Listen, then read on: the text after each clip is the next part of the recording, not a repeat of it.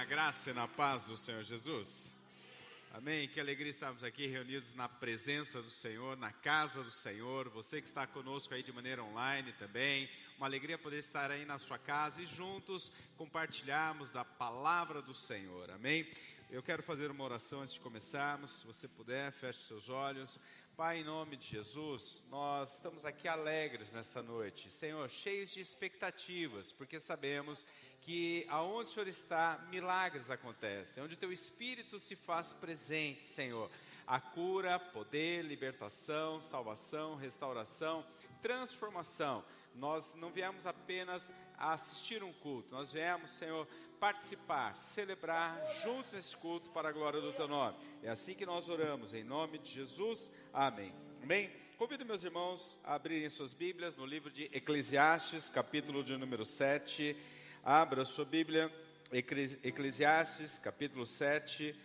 Nós vamos meditar já, já nesse texto. O tema da nossa mensagem de hoje está aqui no nosso multimídia. O melhor de Deus está por vir. Você pode dizer comigo? O melhor de Deus está por vir? Você crê? Quem crê que o melhor está por vir? Amém?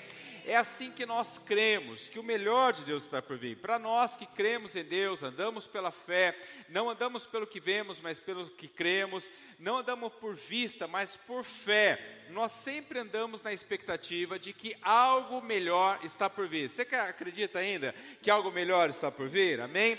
Não importa, meu irmão, na nossa vida, daquele que crê, daquele que é fiel, não importa como começou, o que importa é como irá terminar. É isso que o Billy Graham vai falar. Billy Graham, um dos grandes evangelistas, um dos maiores evangelistas da história, ele diz assim: Eu li a última página da Bíblia e lá está escrito que vai terminar tudo bem. Diga assim: vai terminar tudo bem. Eu creio que vai terminar tudo bem, porque é isso que a Bíblia nos garante, é isso que a Bíblia nos confere. Não é o que um livro de autoajuda nos diz, porque um livro de autoajuda é de dentro para o homem, é do homem para o homem. Você pode você consegue. A Bíblia é do céu para a terra, é Deus dizendo que nós vamos conseguir. Olha o que diz então Eclesiastes capítulo 7, verso número 8 diz assim: O fim das coisas é melhor do que o seu início. Vamos ver juntos? O fim das coisas é melhor do que o seu início. Você pode levantar a mão e ser um profeta de Deus e declarar comigo? O fim das coisas é melhor do que o seu início. Olha que lindo. Então está dizendo, a Bíblia está dizendo que não importa como começa, o que importa é como irá terminar. O que importa é o que está por vir, é isso que está dizendo. Então nós não podemos apenas olhar e viver pelas circunstâncias que estamos vivendo nos dias de hoje, porque os dias são difíceis, os dias são adversos. E quando nós olhamos apenas para hoje, você vai ver pessoas deprimidas, angustiadas, desesperadas, sem esperança. A Bíblia nos diz para tirarmos os olhos da luta do problema e olharmos para Deus, para olharmos para amanhã, porque amanhã será melhor. Você pode dizer amanhã será melhor? A Bíblia vai nos dar inúmeros exemplos de homens e mulheres de Deus que tiveram inícios difíceis, situações complicadas, mas que sempre viveram na expectativa de um amanhã melhor e viveram um amanhã melhor. Então, talvez seu início tenha sido difícil, talvez você começou difícil em alguma área da sua vida, um começo ruim. A Bíblia vai nos falar sobre alguém que teve um início muito ruim, começou muito mal na vida alguém que começou muito, com muita dificuldade. 1 Crônicas, capítulo 4, versos 9 e 10, vai contar a história de um homem. Um homem se chamava Jabes. Olha o que diz. 1 Crônicas 4, 9 diz assim. Jabes foi o homem mais respeitado de sua família. A sua mãe lhe deu o nome de Jabes, dizendo: Com muitas dores o dei à luz este jovem, este homem chamado Jabes, ele começa a sua vida, ele nasce com uma grande dificuldade. Ele nasce com situações adversas. A sua mãe tem complicações no parto, e no antigo, na, na antiguidade se dava o nome de um filho, ou profeticamente, ou naquilo que estava acontecendo. A Bíblia diz que essa mulher teve dificuldades no parto, muitas dores no parto, um parto difícil, talvez até pensando em não conseguir ter aquela criança. Logo após nascer aquela criança, ela pega no braço aquela criança, aquele bebê, e coloca o nome dele. Jabes que significa com dores de parto eu gerei. Este jovem, essa criança tem um nome, um nome que carregava um peso de dor. Oi, como é que você se chama? Dor eu gerei dor para minha mãe, eu gero dor na minha casa, eu gerei frustrações para minha família. Este homem começa muito mal a sua vida. Então, se o seu começo foi difícil, não tem problema, não importa como começa, o que importa é como irá terminar. A Bíblia diz que ele faz uma oração a Deus, uma oração simples, ele vai dizer assim: Senhor, me abençoe e me alargue as fronteiras, e que seja comigo as tuas mãos, é, de modo que não me sobrevenha nenhum tipo de aflição. A Bíblia diz então, no texto que lemos, 1 Crônicas 4, 9, o início diz assim: Jabes foi o homem mais respeitado de sua família. Uma outra versão diz que ele foi o homem mais ilustre da sua família, um homem que se destacou, um homem que fez a diferença, mas o início dele não foi assim. É, quem olhava para a história dele era um homem fadado ao fracasso, um homem fadado a não ser nada na vida, mas ele ora, ele busca, ele entrega a sua vida para Deus, ele confia em Deus. Deus então muda a história dele. Quantas pessoas tiveram inícios difíceis? Talvez uma pessoa que teve uma, veio fruto de uma gravidez indesejada, fruto de um abandono, fruto de uma rejeição, e acha que nunca vai ser nada na vida, que nunca vai chegar a lugar nenhum, só porque teve um início muito difícil nessa vida. Mas a Bíblia diz que este homem, ele começou, não começou bem, mas ele terminou bem. Diga assim: vai terminar tudo bem, amém? Porque dias melhores estão por vir. Isto também acontece na área espiritual. Muitos também não começaram bem a sua vida espiritual. Nem todo mundo nasceu em berço evangélico, a grande maioria não nasceu em berço evangélico. Pelo contrário, muitos tiveram experiências ruins espiritualmente falando. Quantas crianças foram levadas pelos seus pais e consagradas na Umbanda, no Espiritismo, foram batizados nas cachoeiras, através da Umbanda, começaram muito mal uma vida espiritual. E a Bíblia nos diz de uma mulher, uma mulher que quando o seu nome aparece pela primeira vez na Bíblia, vai dizer que ela vai aparecer para dizer que ela tinha sete demônios, Maria Madalena. A primeira vez que surge o nome desta mulher na Bíblia, Maria Madalena, é para dizer que ela tinha sete demônios. Jesus tem um encontro com ela e ela então vai ser uma grande, vai viver uma grande libertação. Preste atenção, o número sete na Bíblia não é por acaso. Por isso que a Bíblia diz que ela tinha sete demônios. Sete na Bíblia significa a plenitude, a perfeição de Deus, da obra de Deus. Deus cria o mundo em seis dias, no sétimo dia ele descansa, ele completa a sua obra. E agora, Satanás, tudo que ele vê de Deus, ele quer distorcer. E aquela mulher era uma mulher que a Bíblia faz questão de ressaltar que ela tinha sete demônios, ou seja, uma mulher completamente dominada pelas trevas, uma mulher que alguém olhasse para ela e assim: essa mulher não tem futuro, essa mulher não tem lugar, não vai para lugar nenhum, essa, vida está, essa mulher está fadada a ter uma vida completamente amarrada. Vai ver o que é na Bíblia alguém que tinha demônios tem uma história que Jesus chega numa região chamada Gadara, e ele se encontra com um homem que se chamava Gadareno, porque ele morava na região de Gadara homem, por causa daqueles demônios, ele vivia no sepulcro, ele vivia no cemitério, ele se rasgava totalmente, ele se feria, ele tinha perdido a sua família, ele tinha perdido tudo. O homem fadado também a viver uma grande mazela espiritual. Assim estava aquela mulher, mas a Bíblia diz que aquela mulher começou mal a sua vida espiritual, totalmente dominada pelas trevas. Um dia ela tem um encontro com o eterno, ele tem um encontro com Jesus, ela é liberta. Sabe o que acontece com aquela que ninguém daria nada para ela. Essa mulher não vai chegar a lugar nenhum, essa mulher não vai ser ninguém na vida, só que Jesus tem um encontro com ela. E sabe o que quem se torna Maria Madalena? Ela recebe a função de divulgar a maior mensagem do cristianismo, porque ela é a primeira mulher que chega no sepulcro de Jesus no domingo pela manhã, no domingo de Páscoa. E quando ela chega no túmulo de Jesus, a pedra pedra estava removida, o anjo diz para ela: Ele ressuscitou. Ela é a primeira a receber a mensagem da ressurreição de Jesus. Ela corre para casa onde estavam os discípulos, e olha o que diz a Bíblia, Lucas 24, 10. As que contaram essas coisas aos apóstolos foram Maria Madalena, diga comigo, Maria Madalena. Maria Madalena, Joana e Maria, mãe de Tiago, e as outras que estavam com elas. Quem vai trazer a primeira revelação? Ele vive, ele ressuscitou, ele reina. Não foi Pedro, não foi Tiago, não foi João, foi Maria Madalena aquela que começou muito mal na sua vida, agora o melhor de Deus chegou na vida dela, é uma mulher honrada, está nos anais da história da Bíblia, porque, meu irmão, minha irmã, não importa o que falaram para você, se Jesus está com você, vai terminar tudo bem em nome de Jesus. Talvez seu começo tenha sido difícil. Talvez um, um, um, começo apertado, de, com muitas lutas, dificuldades, em diversas áreas da sua vida, mas basta você olhar para a vida de Jesus Teve um início apertado, um início difícil. A Bíblia diz que Jesus ele não nasceu numa maternidade, Jesus nasceu num estábulo.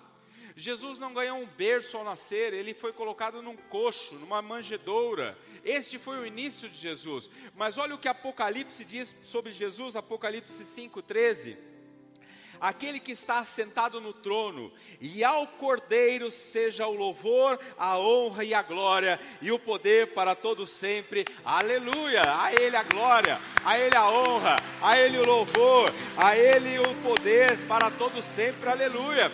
Quem diria que um bebê num estábulo, num coxo, iríamos declarar um dia: Ele está sentado no trono, sabe por quê? Porque o melhor de Deus está por vir. Recebe aí, eu sou profeta de Deus nessa casa, para declarar que o melhor de Deus vai chegar na sua vida, na sua casa, na sua família, em nome de Jesus. Essas histórias da Bíblia que nós estamos vendo, livro, está falando de homens e mulheres de Deus, é para nos dizer que não importa como começou, não importa como está sendo hoje, o que importa é que o melhor de Deus está por vir, por isso que nós lemos, Eclesiastes 7, 8 novamente diz assim: o fim das coisas é melhor do que seu início, é o que nós lemos, o fim das coisas é melhor do que o início, isso diz a Bíblia sobre a vida de Jabes que acabamos de falar, sobre a vida de Maria Madalena, sobre a vida de Jesus, sobre a vida de Davi, sobre a vida de Eliseu, sobre a vida de Pedro, sobre a minha vida e sobre a sua vida.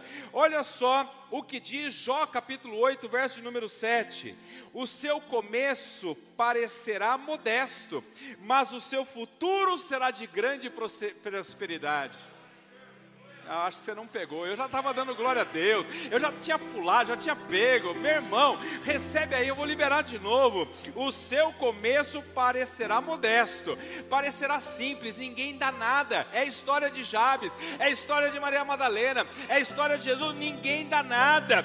O seu começo parecerá modesto, mas o seu futuro será de grande prosperidade. Aleluia! Aleluia!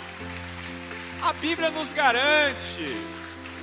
A Bíblia nos garante que o fim é melhor do que o começo. Ele está dizendo que o começo pode ser modesto, ninguém dá nada, mas seu futuro será de grande prosperidade. Ageu 2,9 diz assim: E a glória da última casa será maior do que a primeira. Olha só, a última vai ser melhor do que a primeira, ou seja, o melhor de Deus está por vir. Diga comigo novamente: o melhor de Deus está por vir. Para vivermos o melhor de Deus, então, eu quero falar que você precisa ter quatro atitudes para viver o melhor de Deus. Quem quer viver o melhor de Deus? Eu quero, amém? Para isso nós precisamos ter quatro atitudes. Primeira atitude, reaja e siga em frente. Se você quer viver o melhor de Deus, se você quer desfrutar o melhor de Deus, se você quer viver um final melhor do que o dia hoje, você precisa reagir e seguir em frente. Êxodo 2, 12 diz assim: correu o olhar por todos os lados e, não vendo ninguém, matou o egípcio e o escondeu na areia. Esse texto aqui está falando sobre a vida de Moisés. Moisés, você conhece a história, ele era um hebreu, só que houve uma perseguição de, do faraó contra os meninos hebreus, queriam matar, a sua mãe o coloca no rio, ele vai parar lá no palácio, ele é criado pela filha do, da, do, filho de Faraó, ele é criado como um príncipe no Egito. Ele estava sendo projetado, treinado para ser um príncipe na nação do Egito. Essa é a história de Moisés. Mas a Bíblia diz que um dia, o texto que lemos, ele encontra um egípcio maltratando um hebreu, um homem da sua linhagem, da sua descendência, e agora ele vai ficar furioso, ele vai matar aquele egípcio. E ele mata, e a Bíblia diz que ele vai enterrar o egípcio para ninguém descobrir. Juntamente com aquele egípcio, ele enterra o seu chamado, ele enterra os seus sonhos, ele enterra o seu futuro, porque daí depois ele vai fugir, ele vai ficar 40 anos no deserto cuidando das ovelhas do seu sogro, apacentando as ovelhas de Jetro, seu sogro, o que ele mais do que enterrar um homem, ele enterra seus sonhos, ele enterra o seu chamado, ele enterra os seus projetos de vida, até que um dia, depois de 40 anos, Deus aparece a Moisés, através de uma sarça e vai dizer assim, Êxodo 3,10, Vá, pois, agora, e eu o envio ao faraó para tirar o Egito do Egito o meu povo, os israelitas. Sabe o que Deus está dizendo para Moisés? Você está aí frustrado na vida. Por causa de um trauma, você enterrou os seus sonhos. Por causa de um trauma, você parou o seu ministério. Por causa de um trauma, você parou a sua vida. Porque ele parou, porque tem gente que é assim. Tem gente por causa de uma frustração em um relacionamento profissional, ministerial, ele enterra ele enterra seu chamado, ele enterra a sua vida. Deus aparece para ele e diz o que para ele? Ei, Moisés, chegou a hora de reagir. Levanta, reaja, vai para cima, continua. Você vai continuar aquilo que você nunca deveria ter parado, porque é assim. Tem gente que algo deu errado na vida, ele para, ele enterra, ele diz: Não, não é mais para mim, esse negócio não é para mim, esse negócio não tem nada a ver comigo. Deus está dizendo: Não, é hora de levantar a cabeça, de reagir, de ir para cima. Não deixe que um passado ruim bloqueie o seu futuro. O que vira Moisés? Moisés, um homem que estava tinha enterrado seu chamado, seu talento, Deus assim: reaja, vai para cima, continua. Ele se levanta, ele vai, enfrenta Faraó, se torna o maior líder da história atrás de Jesus. O maior líder da Bíblia depois de Jesus é Moisés, o grande líder. E ele está dizendo que levanta, reaja, meu irmão. Eu não sei o que te paralisou, mas eu tenho uma palavra de Deus para a sua vida. Levanta, reage e vai para cima em nome de Jesus. Não é porque deu certo que você vai parar na vida. A Bíblia diz que Pedro, você conhece a história de Pedro? Pedro um dia, ele vai negar Jesus, no final da vida de Jesus, ele nega Jesus por três vezes diz: Não, eu não conheço esse homem, ele pragueja contra Jesus. Só que diz que quando ele cai em si, ele fica completamente amargurado, ele chora, chora, chora, e aí ele larga tudo. Ele vai até para Galiléia, porque ele era da Galiléia, ele era pescador na Galiléia, ele tinha uma empresa de pesca, ele tinha barcos de pesca. Ele larga tudo por causa de uma frustração e volta para sua vidinha, daquela vida que Jesus tinha tirado. O que Jesus falou para ele? Pedro, a partir de hoje você não será mais pescador de peixes, mas de homens. Agora, por causa de uma frustração, ele volta a ser pescador de peixes. Jesus aparece para ele lá no mar da Galileia. Jesus vai aparecer para ele, depois eu leia João capítulo 21, vai falar assim para ele: Pedro, tu me amas, amo, te amo, Senhor, apacenta minhas ovelhas. Por três vezes Jesus vai fazer a mesma pergunta. O que Jesus estava dizendo para ele? Pedro, você me ama? Amo. Reaja. Pedro, você me ama? Me amo. Volta continua a fazer a obra de Deus, continue amando. Não é porque você me negou que a sua vida vai ficar enterrada, paralisada. Continua, reaja. Por quê? Porque o melhor de Deus está por vir. Diga, o melhor de Deus está por vir. Sabe quem virou Pedro depois? O líder da igreja. Um homem que estava pescando, frustrado. João 21, ele volta para o mar, ele começa a não pesca nada, nada frustrado. Jesus aparece para ele e diz assim: Pedro, volta, reaja, vai para cima, continua de novo, supere as suas dores, supere os seus fracassos. Ele então se torna o grande apóstolo de Cristo, a coluna da igreja, o grande líder da igreja. Por quê? Porque o melhor de Deus está por vir. Preste atenção, meu irmão, minha irmã. Nós não temos controle de situações adversas nas nossas vidas, não temos. Existem situações que vêm contra nós que nós não podemos fazer nada. Infelizmente, uma doença que chega, a gente não pode impedir. Olha o Covid-19, está aí. Nós não podemos. Nós tentamos, fazemos o máximo, usamos uma máscara, álcool gel, aplicamos distanciamento, mas está aí, a gente não pode evitar. Existem situações, a pandemia, crise econômica que assolou, bateu na porta de todo mundo. Mas o que fazer? Não pode. Tem gente que não gosta de você. Você não pode fazer nada, sim ou não? Não, é verdade? Essas situações não estão no, sobre o nosso controle, mas sabe o que nós podemos fazer que está sob o nosso controle? Um poder de reação, de resiliência, de dar a volta por cima. Tá difícil, tá doendo, tá apertado, mas olha você aqui orando, olha você com fé, você acreditando, sabe por quê? Você acredita que o melhor de Deus está por vir. É você, é você que está aqui reagindo, buscando, fazendo campanha, buscando ao Senhor. É isso que nós precisamos. Uma segunda atitude que nós precisamos ter para vivermos o melhor de Deus, para você viver o melhor de Deus, viver aquilo que Deus tem para você. Em segundo lugar, vença a autopiedade. Porque sempre que algo ruim acontece a nós, Satanás vai usar isso como uma arma contra nossas vidas, tentando colocar em nosso sentimento um sentimento de pena de si próprio. É um grande perigo. Quando algo acontece, nós temos de ruim, nós temos essa, essa arma que o inimigo usa na nossa mente, trabalhando na nossa mente, é o sentimento de autopiedade. É a pessoa querendo se fazer, eu sou um coitadinho. Você vai conversar com alguém, já te falaram o que aconteceu comigo? Você viu a minha mulher? Você viu o meu marido? Você viu o meu filho? Você viu o que o meu sócio fez comigo? É assim é um sentimento de vitimização, que a vida é uma tragédia, que a vida é uma dor. Tenho cansado de falar aos domingos insistentemente. Todo mundo está sofrendo, todo mundo perdeu, todo mundo digo 90%, 99%, todo mundo está sofrendo, todo mundo perdeu, todo mundo teve perdas, todo mundo teve dor. Então você não é o sozinho, você não é o único. Você precisa vencer esse sentimento de autopiedade. Jesus tem uma história linda sobre esse aspecto. João capítulo 5. Jesus chega a um tanque chamado Betesda. Era um lugar que tinha uma tradição que era um tanque que eventualmente as águas se moviam. A tradição dizia que um anjo tocava nas águas, moviam as águas. E o primeiro que entrasse naquela água, ele era curado. Esse tanque, então, ele era repleto de pessoas doentes, repleto de doentes. As pessoas estavam lá, as famílias levavam seus doentes, deixavam lá, alguns eram abandonados. Jesus aparece naquele tanque, ele vai se encontrar com um homem que estava há 38 anos paralítico. Jesus olha para aquele homem e diz assim para aquele homem: Você quer ser curado? Jesus fita um homem nos olhos, 38 anos paralítico, diz assim: Você quer ser curado? Qual seria a resposta lógica? Não, vou perguntar de novo. Qual seria a resposta lógica? Demorou. De, Para ontem. Não é? Jesus, você quer ser curado? Olha a resposta dele. João 5,7.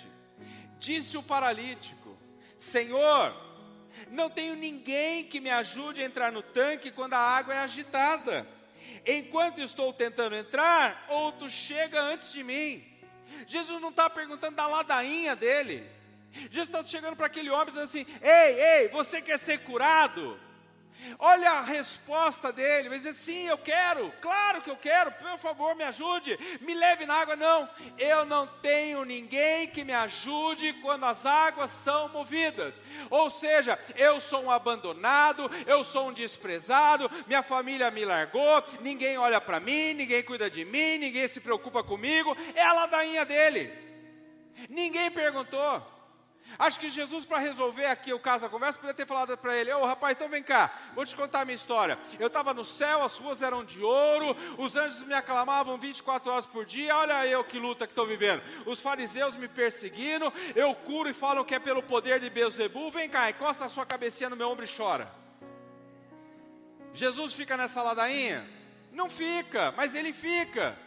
E tem gente na ladainha. Deus está dizendo: reaja, vai terminar, a vacina está chegando, a pandemia vai acabar, ou a volta vai chegar. Ah, dias, ó oh, céus, que, que, luta, que dor, que sofrimento. Olha o que Jesus fala para ele, João 5,8.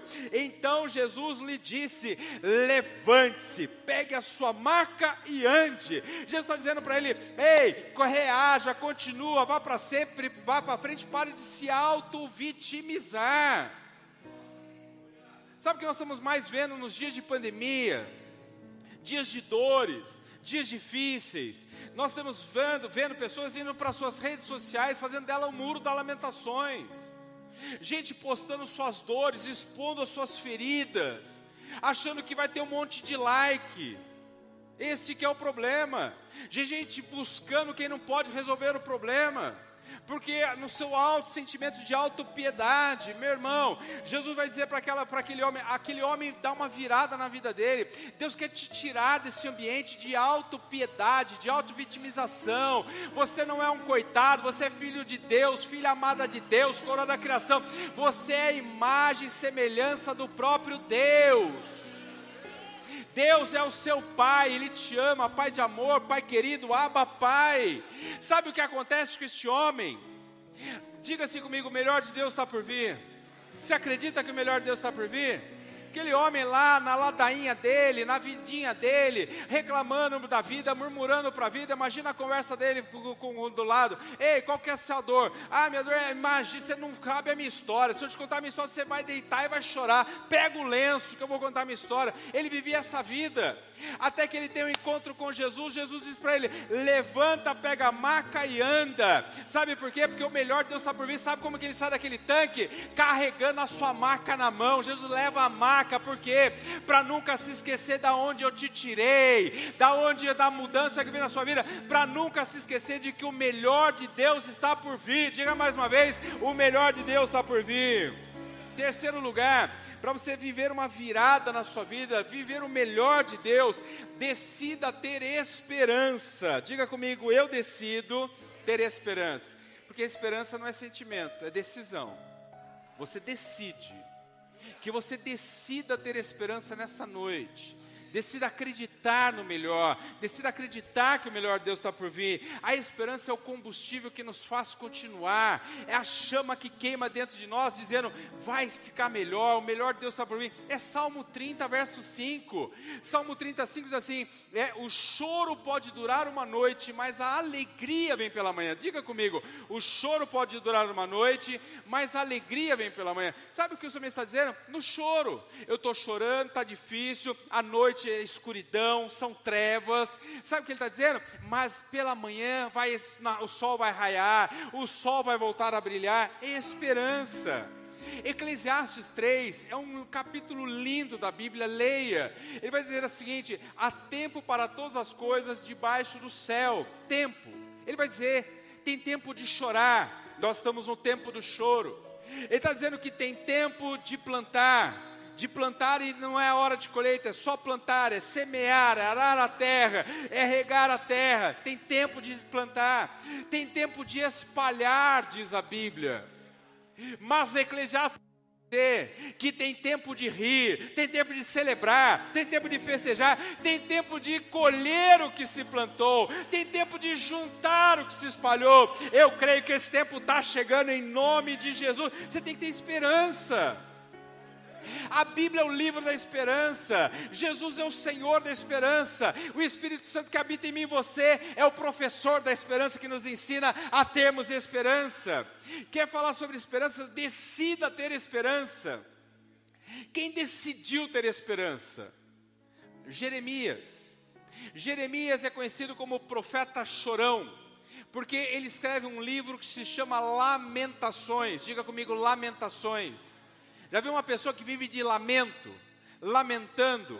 Era Jeremias, um profeta. Ele escreve um livro só de lamento. Capítulo 3, olha como que ele começa o seu livro, o seu lamento. Lamentações 3, 1 e 2 está no telão, diz assim: Eu sou o homem que viu a aflição, trazida pela vara da sua ira. Sabe o que ele está dizendo? Sou um homem de aflições. Sou um homem de dores, um homem de angústias. É o que ele está dizendo. Ele está falando sobre ele.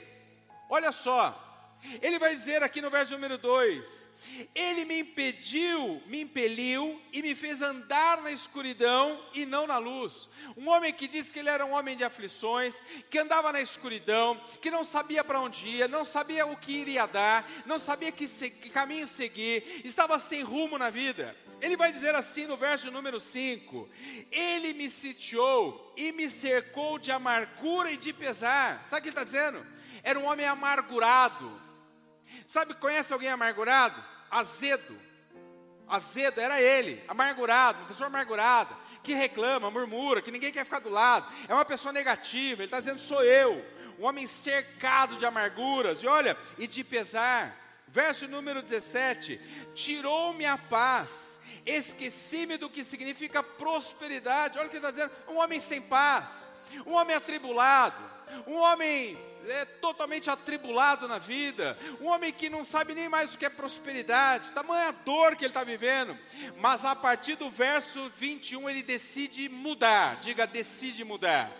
Ele decide ter esperança. Por isso que eu digo para você, você precisa ser decidido a ter esperança. Olha o que ele fala. Lamentações 3:21. Todavia, lembro-me também do que pode dar-me esperança. Diga assim: todavia, vamos ver juntos, é muito forte esse verso. Todavia, lembro-me também do que pode me dar esperança. Glória a Deus que na vida do crente tem o todavia. Aleluia. Glória a Deus. Glória a Deus que na vida do crente tem um todavia.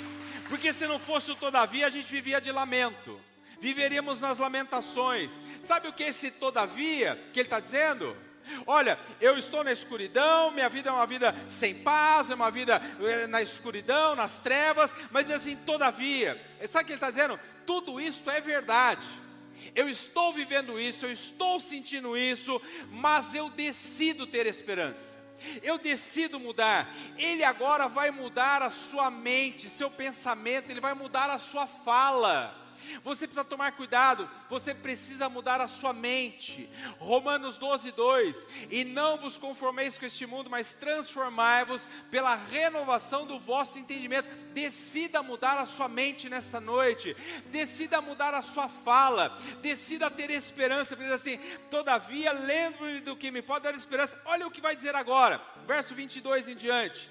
Agora ele muda. Até aqui ele estava vivendo de lamentos. Ele interrompe. Decido mudar. Decido ter esperança. E agora ele vem.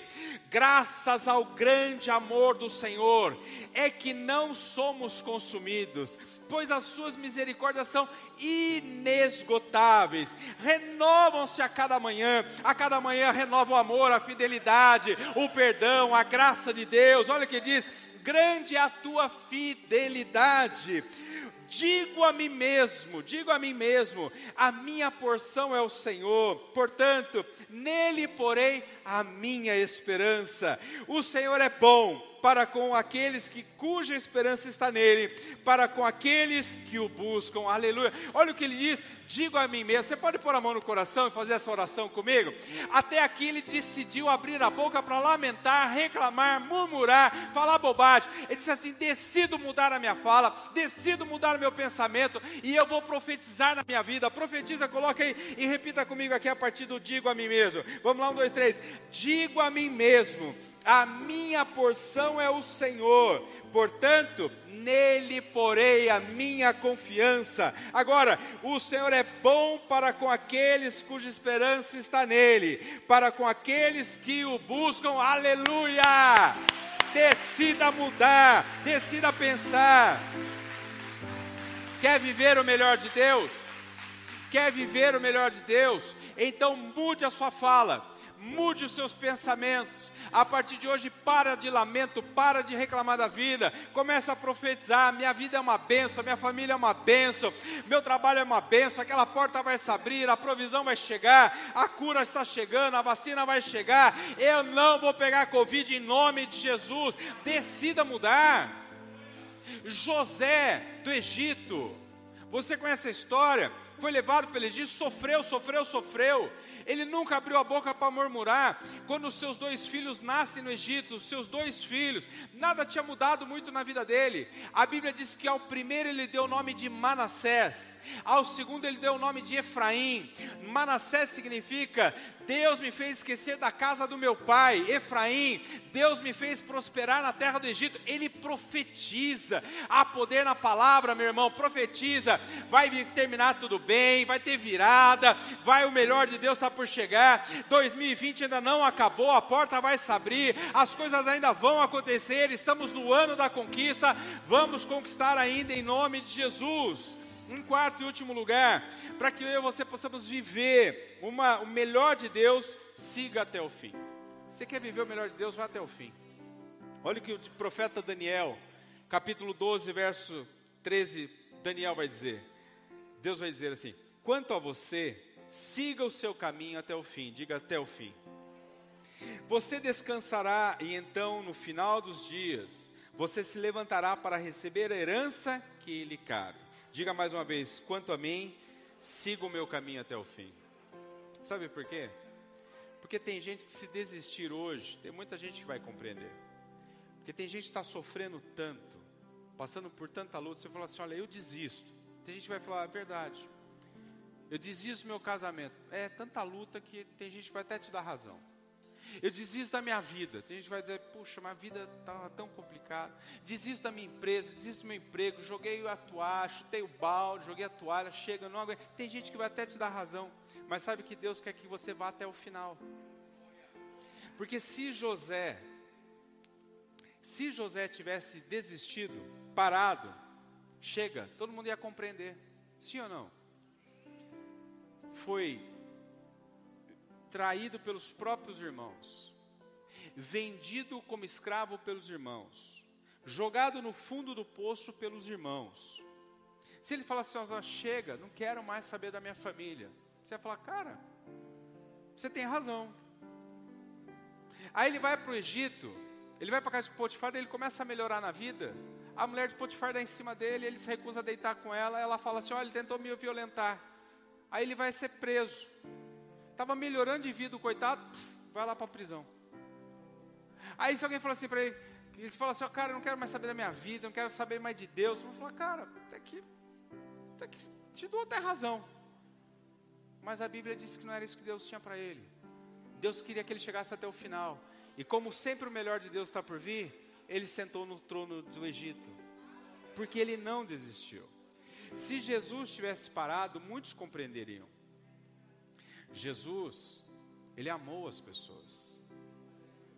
Ele curou, ele deu pão, ele sustentou, ele enxugou as lágrimas de uma irmã enlutada, Maria e Marta.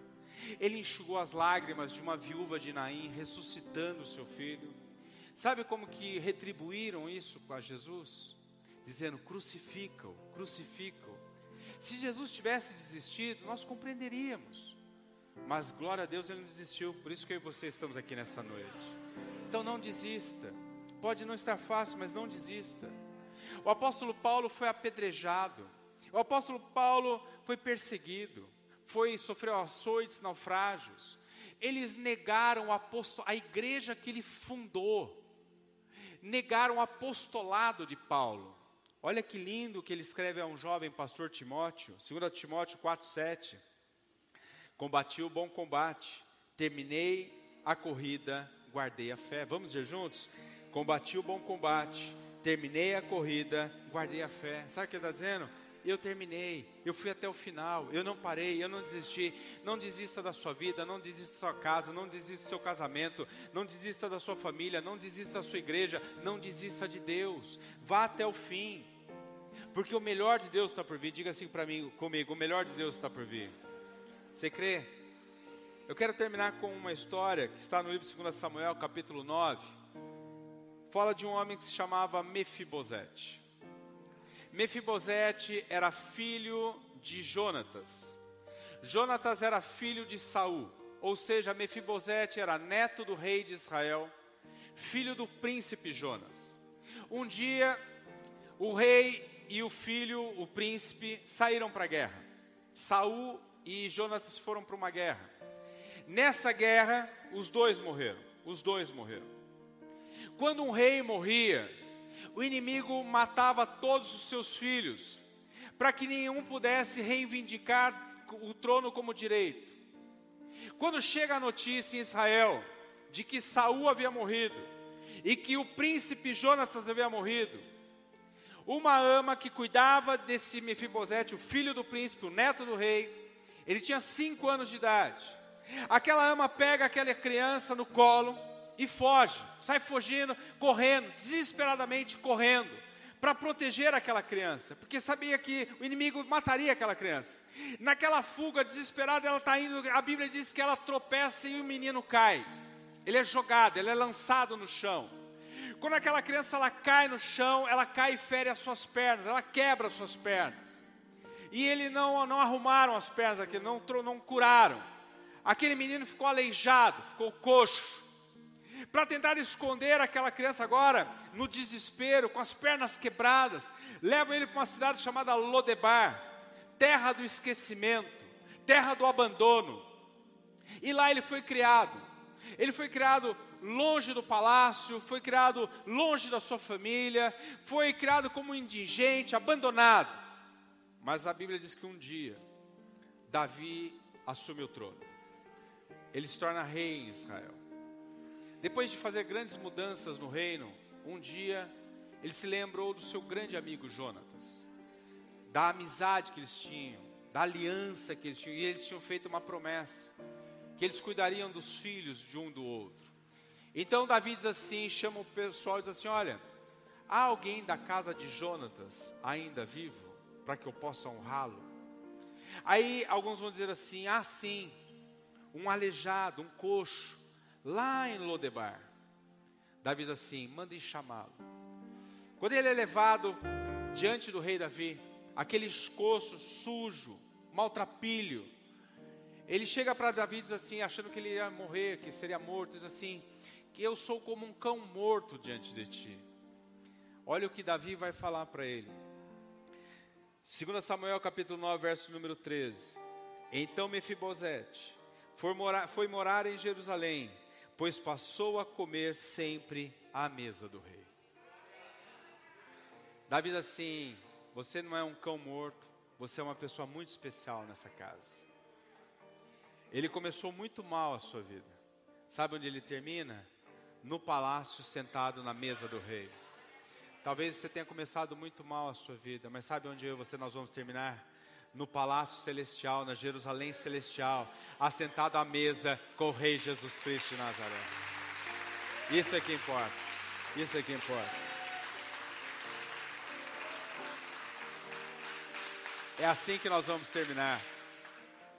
É assim que Mefibosete termina. Ninguém dava nada para ele. Começou mal a sua vida, sua história era de todo mundo contar e chorar, um livro de lamento. Sabe como que ele termina? Celebrando na mesa do rei, comendo o melhor da mesa do rei. Eu vim profetizar que o melhor de Deus está por vir na sua vida. Você vai sentar na mesa do rei, você vai comer o melhor dessa terra. Isaías diz: Se creres no Senhor, comerás o melhor dessa terra. Deus tem o melhor para a minha vida, Deus tem o melhor para a sua vida, em nome. Então creia, reaja, continua, acredite, vai para cima e acredite, o melhor de Deus está por vir. Se você crê nisso, coloque de pé em nome de Jesus. Vamos orar, vamos declarar.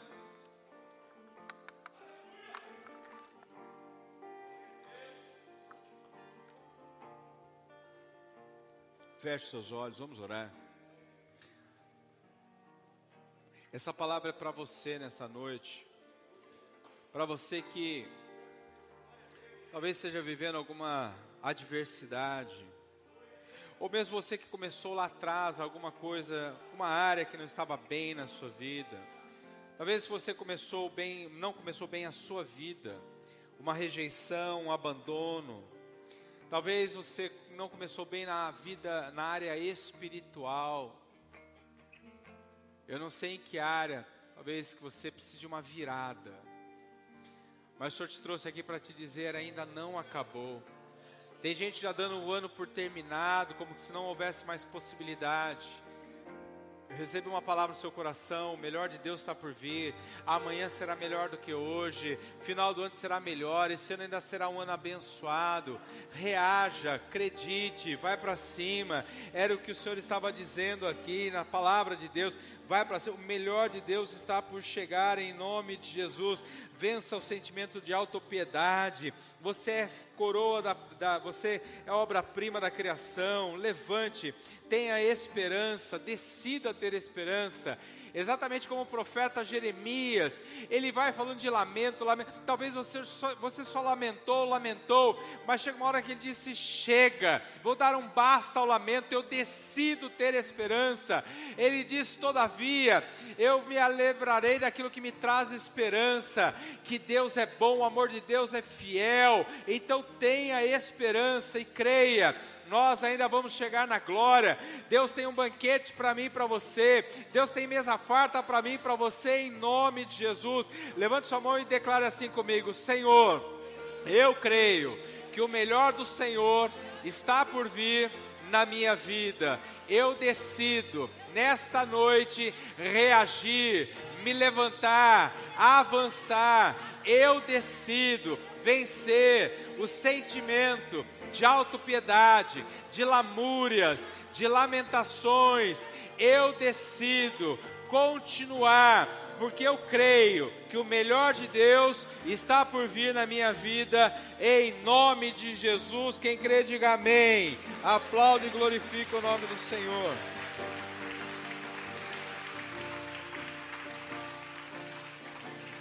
Levante sua mão ao céu. Que a graça do Senhor Jesus, o amor de Deus e a comunhão do Espírito Santo seja sobre a sua vida. Que o Senhor te abençoe e te guarde, que o Senhor te leve em paz e em segurança, que o Senhor levante o rosto sobre ti e tenha misericórdia de ti, que o Senhor levante a face sobre ti e te dê a paz. Deus te abençoe e vá na paz de Jesus.